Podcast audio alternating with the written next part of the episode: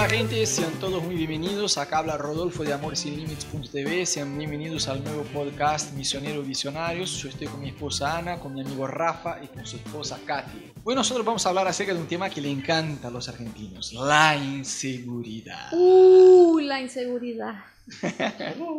Sabía que cuando llegué a Buenos Aires fue muy gracioso porque yo me di cuenta que el argentino tenía como esta costumbre de hablar acerca de este tema de la inseguridad. Y el típico argentino habla de Buenos Aires como si Buenos Aires fuera el Irak. ¿No? La inseguridad. Y si vos te fijas en las estadísticas de Buenos Aires, ponen en comparación con Ciudad de México, San Pablo o otras grandes metrópolis, o aún ciudades más chicas como Río de Janeiro, olvídate Buenos Aires es el paraíso en la tierra, no hay inseguridad para nosotros que somos brasileños. Sí, y el Río como una ciudad chica. Y sí. A mí lo que me pareció, otro día, mira, yo, yo tuve una experiencia muy graciosa, porque yo fui a, a, mi dentista acá y ella hablaba de este tema, ¿no? Che, y vos que venís de Brasil, ¿qué te parece? La inseguridad. Y yo dije, mira, ¿sabes qué? Para mí no hay. Y ella, ¿cómo no hay? Yo, no, no, deja, que te explico, porque ella sabía, ¿no? Que como una buena argentina se iba a enojar si yo dijera que no, le dijera que no había inseguridad en Buenos Aires. Sí, mira, obvio que hay inseguridad respecto a lo que es, no sé, robo, asesinato, cosas así, hay. A ver, la gran Buenos Aires con la provincia son aproximadamente 15 millones de personas, es una bocha. Obvio que habrá eh, casos así, ¿no? Pero digo, eh, por la cantidad de gente en comparación con la cantidad de, robo y cosas así, yo, a ver, en Buenos Aires, y fue, lo que yo traté de explicar a ella, que en Buenos Aires hace algunos años, no muchos años, pocas décadas atrás, literalmente no pasaba nada. Las señoras volvían del teatro por la madrugada con oro en el cuello, con reloj, con todo, caminaban, no pasaba nada, era muy tranquilo.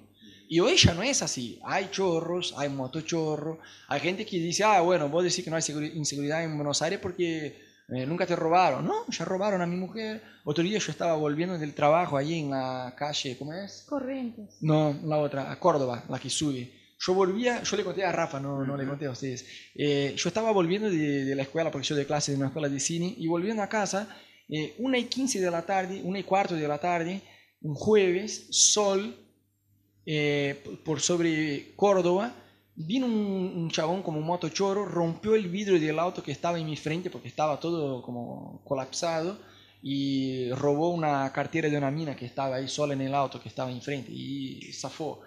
Digo, pasan cosas así, obvio que pasan, pero en comparación con Brasil, eh, para mí me parece que el argentino dice mucho acerca de la inseguridad, la inseguridad, la inseguridad, porque hace pocas décadas atrás no pasaba nada y ahora ya no es, no es así.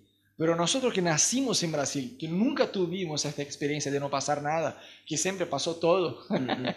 Contanos un poquito. No, y no solo en Brasil, porque todos los extranjeros, si vos hablas con un colombiano, con un venezolano, con un chileno, dice que no hay inseguridad en Buenos Aires. Si vos hablas con otro, dice, che, vos escuchas a un argentino diciendo cuidado, no vayas a tal calle, no pases por tal barrio, no vayas ahí y no saques el celular. Y vos pensás que eso es un país que va a explotar una bomba y que van a salir gente con metralladoras. Y vos empezás a caminar y el otro día yo hablaba con Cami, que es un colombiano, y dice, en mi ciudad uno no puede en, adentro de un taxi sacar el teléfono celular para atender. Si vos atendés al celular adentro del auto, te van a romper el vidrio. O sea, vos no puedes hablar al celular si estás no estás en tu casa o en tu facultad o en tu trabajo. Y acá no pasa eso. Pero para el argentino que tiene otro estándar, ¿no? Pero Rafa nos va a contar cómo sí, contanos un poquito. Para quien no sabe, Rafa viene de Río de Janeiro. Sí, sí, allá es eh, terrible, sí. Pero creo que, que, tiene mucho que ver con eso, que hace años atrás, décadas atrás, no pasaba nada y, bueno, las cosas cambian. Pero, por ejemplo, allá en Río, eh, las personas siempre me preguntan, che, pero es peligroso, ¿no? sí, sí, es peligroso. ¿No? Y, gracias a Dios nunca me robaron ni nada, pero vos tenés que andar siempre fijándose en todo, mirando, mirando. Y, y, es gracioso porque a veces, por ejemplo, eh, está en, en vos.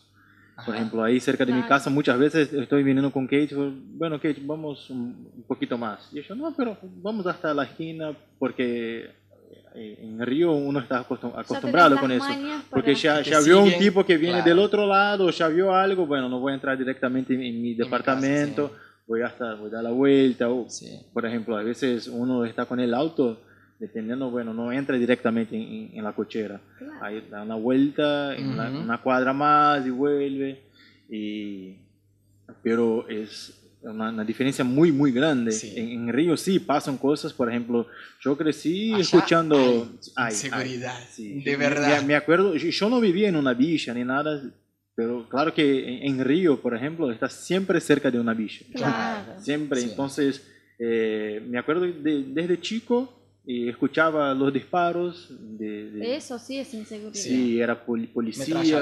Nunca sabía si era una policía, si era una, una, villa contra la otra, en, uno intentando un territorio. estaba prendido en una película de terror.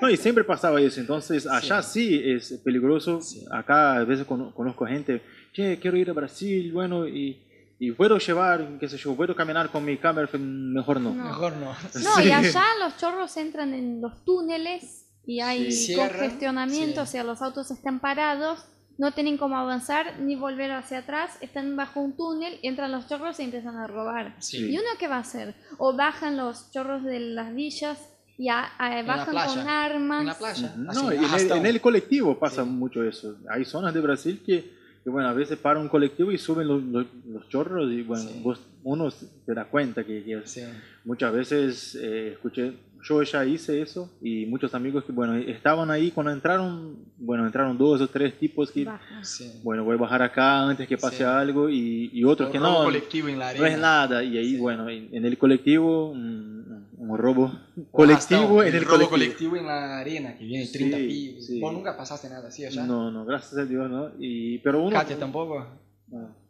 Y... En Curitiba nunca también.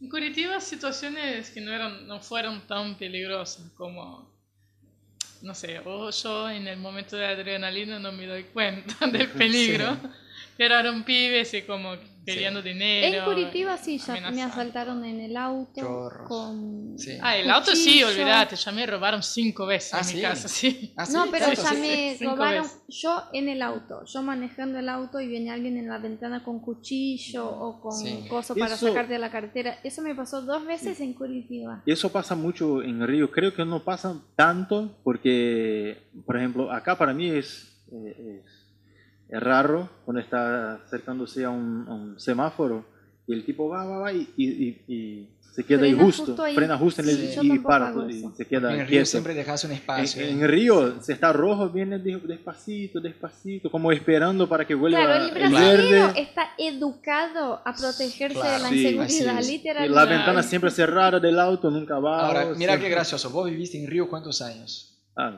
26 años. 26 años Rafa vivió en, la Río de Janeiro, en la ciudad de Río de Janeiro. Nunca pasó nada. Yo viví un año. un año y pico. Y en un año y pico me pasó una bocha de situaciones. Les comento dos que fueron muy raras. Una, yo estaba por la noche volviendo del trabajo. Yo tenía que eh, tomar un colectivo en la ruta que conecta a la ciudad de San Pablo a Río de Janeiro por la noche, domingo, 10 y media de la noche. Y había como si fuera, viste cuando la policía frena los autos ahí en la, en la ruta para buscar los documentos y todo. Y había algo así, y yo estaba en una parada de colectivo, ya era tarde, diez y media de la noche, y pasó un auto y había una bocha de gente conmigo, y había como unas 15 personas. Y pasó un auto y el chabón puso la cabeza para afuera de la ventana y empezó a gritar, váyanse, váyanse, ustedes van a morir, ustedes van a morir. Y, en la cara del chabón era como desesperación total. Pánico. Pánico, total, total. Y yo me quedé mirando, porque, a ver, en Curitiba también hay inseguridad y todo, pero nunca me pasó nada así, ¿no? Entonces, cuando yo miré a mi alrededor, estaba solo yo en la parada. Todos los 15 pibes que estaban conmigo todos se fueron. Todos se fueron posta. ¿Viste esos dibujos animados que cuando aparece un monstruo, todos se van y se queda solo uno perdido? Era yo. Entonces yo, yo empecé a correr, mis piernas temblaban. Yo literalmente atropellé a una mujer que venía con una familia. Yo estaba desesperado. O sea, agarré el primer colectivo que, que pasó por ahí y fui. chao, me mandé. Y otra que fue más complicada, en mi última semana en Río de Janeiro, como que era para despedirme, ¿no? Para decir chao no te voy a extrañar tanto. Eh, yo estaba volviendo del eh, volviendo no, yo me estaba yendo al trabajo, mi último día de trabajo allá. Y estaba con el auto sobre la ruta roja, ¿no? Allá cuando llegamos decimos, che, porque hay ruta amarilla, roja, y una amiga decía, cualquier color es peligroso, no importa si es amarillo, si es rojo, te, te matan. Yo estaba yendo al trabajo y empezó a quedar muy congestionado, muy colapsado el tránsito, y yo miré a un chabón volviendo en marcha atrás y yo pensé, qué desubicado, porque allá pasa eso también, ¿no? El chabón no pasa nada, está colapsado, el chabón mete marcha atrás y viene en contramano con toda la furia y no le importa nada. Yo me, me enojaba un montón en el tránsito, pero bueno, primero yo pensé, no puede ser que estos cariocas sean tan, pero tan desubicados. Pero ahí yo miré la cara del chabón y era una cara de pánico y en este momento yo me di cuenta que estaba pasando algo, ¿no? hasta porque venía como cinco o seis autos más en contramano, pero a full, con mucha velocidad. el consejo que yo recibí cuando llegué a Río de Janeiro era, eh, cuando llegas ahí, si entras a un túnel o a cualquier lugar y ves autos eh, volviendo en marcha atrás, no pase por sobre ellos para ver qué onda, qué está pasando. Poné marcha atrás igual. Yo me acordé de este consejo al toque. Y puse marcha atrás, pero no pude regresar tanto porque estaba todo colapsado. Entonces bajé del auto, porque vi mucha gente bajando del auto, y ellos se tiraban al piso. Y yo igual me tiré al piso y escuchaba ruido de metralladora. Y cuando levanté la cabeza, miré como unos 30 pibes con metralladora, metralladora en manos, como a los que vieron la película Tropa de Elite. Está más para un documental de Brasil que para una ficción. Desafortunadamente es así. Y los pibes venían con metralladora tirando piedra en, los autos. Y yo estaba con un auto que tampoco era el mío, era de una amiga. Entonces yo volví al auto como, pero engatusando ahí, ¿no? Y en ese momento me llama por teléfono. No, de verdad, yo pensé, me voy a morir. Para meterme pánico, los que conocen a mi marido saben que es recontra ansioso. bueno, imagínate Rodo en pánico, ansioso, me llama y me dice, amor, te llamo para que empieces a orar porque estoy en el medio de la ruta roja. Hay pibes con metralladoras. Hay un... Pensé que me iba a morir. Ese auto negro de la policía, que es el Caberón. Caberón. Eh, y no sé qué va a pasar. Y cuelga el teléfono. Ahora, y sí, yo quería mi corazón en mi casa. De verdad, yo pensé, que me, yo pensé que me iba a morir, de verdad. Pasó que llegó este camión de la policía, exactamente como la, como la película Tropa de Elite, y empezaron a disparar eh, tiros de, de, goma, ¿viste? Y bombas de, de, gas y qué sé yo. Yo volví al auto, el tránsito se liberó pero por el, por el costado de la ruta y yo fui como a 180 por hora. Pasé porque habían prendido una, una fogata en medio de la ruta, terrible. Pero vos acá también te robaron, contale un poquito. Acá me robaron en Palermo la cartera. Estaba caminando a la tarde. ¿En dónde? En Juan B. Justo. Y Nicaragua. Eh, antes. Casi. Claro, un poco antes. Y caminando sobre Juan B. Justo, una chica que venía cruzando la calle, vino cruzando la calle y mirándome a mí pero qué sé yo. Y luego se acercó como si fuera a preguntarme las horas y me sacó la cartera y salió corriendo.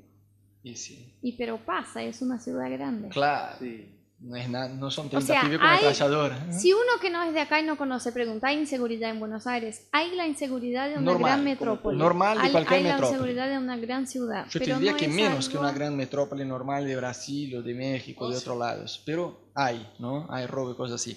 Pero a mí también me parece que el argentino dice acerca de mucho de la inseguridad.